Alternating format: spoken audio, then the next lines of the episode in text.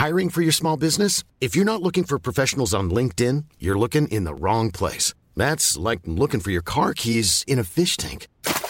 LinkedIn helps you hire professionals you can't find anywhere else, even those who aren't actively searching for a new job but might be open to the perfect role. In a given month, over 70% of LinkedIn users don't even visit other leading job sites. So start looking in the right place. With LinkedIn, you can hire professionals like a professional. Post your free job on linkedin.com slash people today. Bonjour à toutes et à tous, bienvenue dans le podcast La On va parler du cas Francis Nganou. Oui, Francis Nganou ne fait plus partie de l'UFC, il a rendu sa ceinture.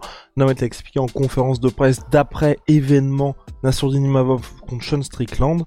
Francis Ngannou devient le premier champion depuis BJPN à purement et simplement quitter l'UFC. On va voir tout ça on va voir surtout pourquoi. C'est vrai que c'est un pari manqué par Francis Ngannou et puis l'UFC qui est resté inflexible et moi je suis le premier à regretter ça parce que le combat que les fans mondialement voulaient, nous en France c'est formidable, on a Cyril Gann contre John Jones, mais à la base le combat où ça fait deux ans qu'on l'attend, c'était John Jones contre Francis générique. Soit.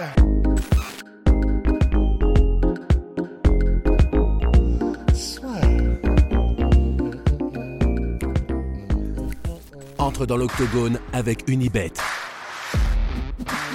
Qui sera le vainqueur du combat En combien de rounds Fais tes paris sur l'app numéro 1 et profite de 100 euros de bonus sur ton premier pari.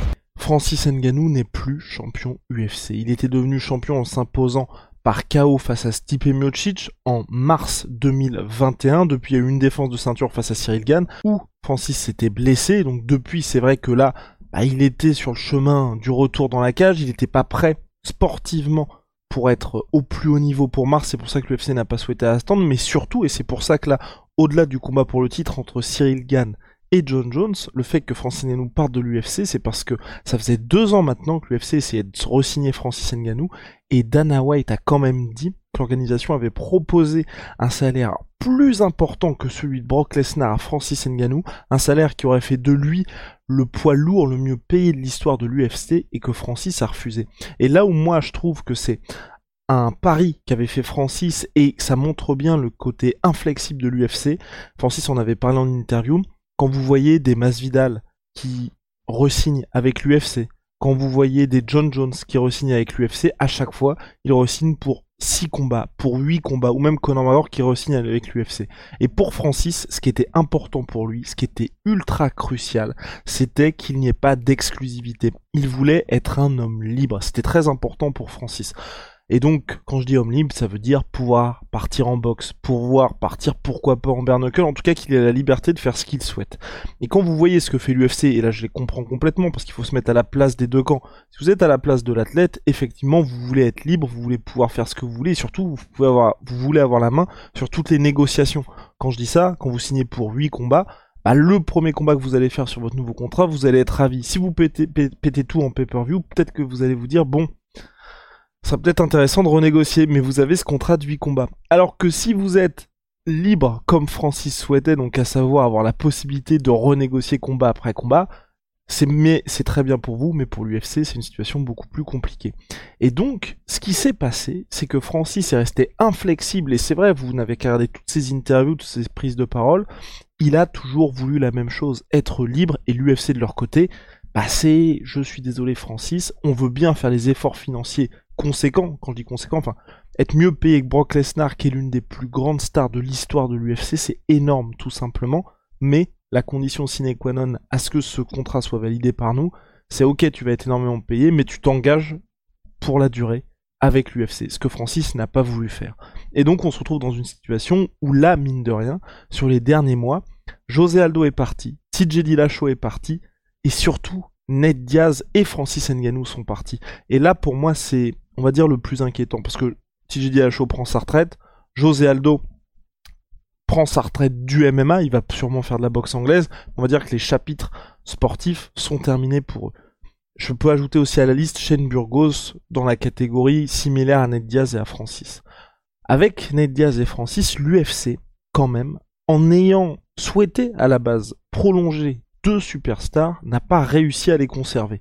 Quand je dis n'a pas réussi, ils auraient pu très bien se dire bon bah on va peut-être faire une petite euh, un petit effort supplémentaire que nous n'avons jamais fait, à savoir mettre une clause où on les laisse un peu faire ce qu'ils veulent. Parce que Ned Diaz et Francis, ils ont pour similitude de vouloir être un peu plus libre, ou quand je dis un peu plus libre, vouloir explorer autre chose que le MMA.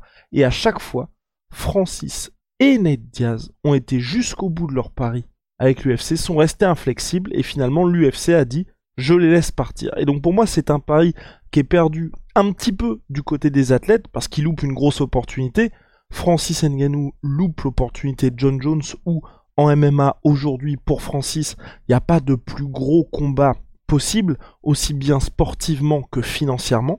Du côté de Ned Diaz, pour le coup, aujourd'hui, il loupe l'occasion de faire la trilogie contre Conor McGregor où, je suis d'accord avec vous, sportivement, quand on sait qu'il a affronté Ned Diaz par le passé, c'est pas le plus gros possible, en tout cas financièrement et de très loin en MMA, c'est la plus grosse opportunité possible pour Ned Diaz. Donc les deux ont perdu ça, mais du côté de l'UFC, parce qu'il faut aussi se mettre du point de vue de l'UFC, il y a deux de leurs plus grandes superstars qui sont aujourd'hui sur le marché. Et ça c'est un problème, parce que s'il y a une organisation comme le Bellator, comme le Rising, comme le PFL, qui vient à se dire bon bah on a envie de frapper un grand coup, après l'annonce de Jack Paul pour le, pour le PFL ou le tournoi par exemple lightweight du Bellator, de se dire aujourd'hui on va vraiment se mettre sur la carte du MMA mainstream, parce que vous qui êtes fan hardcore, vous les connaissez ces organisations, mais les gens qui regardent le MMA une, deux fois par an grand max, quand il y a les gros chocs, quand il y a les Conor McGregor, si ils savent qu'il y a Ned Diaz et Francis dans la même organisation, ça peut changer beaucoup de choses. Et c'est là où moi je trouve que c'est intéressant, c'est que d'un côté, eux, les combattants sont allés au bout de leur philosophie, l'UFC est aussi allé au bout de sa philosophie à chaque fois pour dire on ne peut pas se permettre de faire un précédent. Parce que Shane Burgos aussi, c'est pour ça que j'en avais parlé, lui c'est différent, c'est dans le sens où un combattant qui est intéressant, qui arrive toujours pour faire les Fight of the Night, qui sera jamais champion, mais on est sûr que quand on met sur une carte, vous allez avoir un animateur forcément avec lui.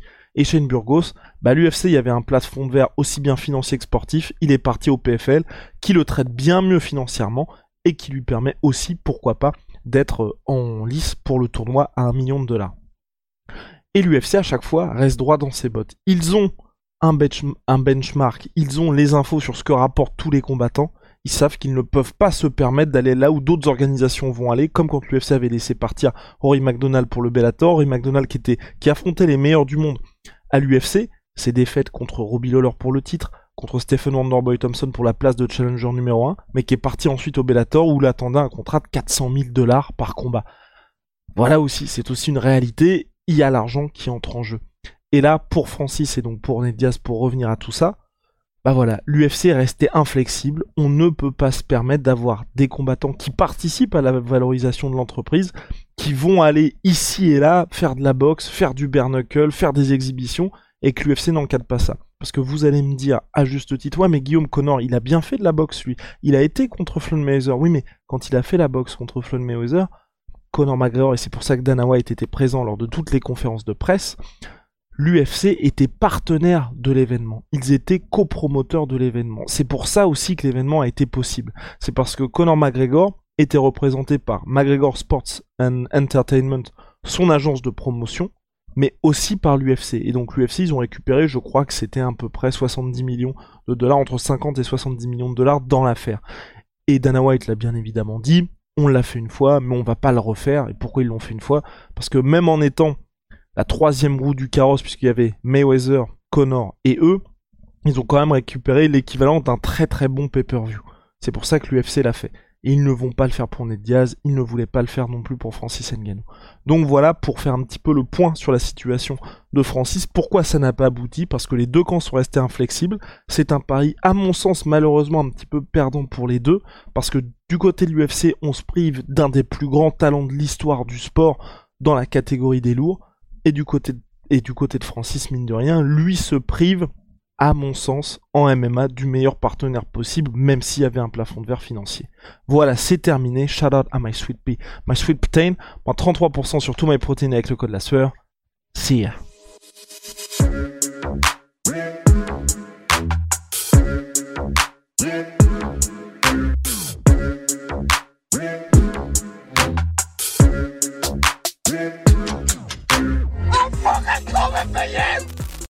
Et voilà, c'est la fin de votre épisode du podcast La Sueur. Si ça vous a plu, n'hésitez pas à nous mettre les 5 étoiles sur Apple Podcast ou sur Spotify. Vous pouvez aussi nous laisser un petit commentaire, ça nous aidera beaucoup. Et si vous voulez aller plus loin avec nous, vous tapez La Sueur sur toutes les plateformes ou sur les réseaux sociaux, vous nous trouverez. Et là, vous nous écoutez très certainement en audio. On est aussi en vidéo sur YouTube, mais également sur Snapchat. Là encore, vous tapez la sueur et on sera là. Merci de votre fidélité et à très vite pour de nouvelles aventures.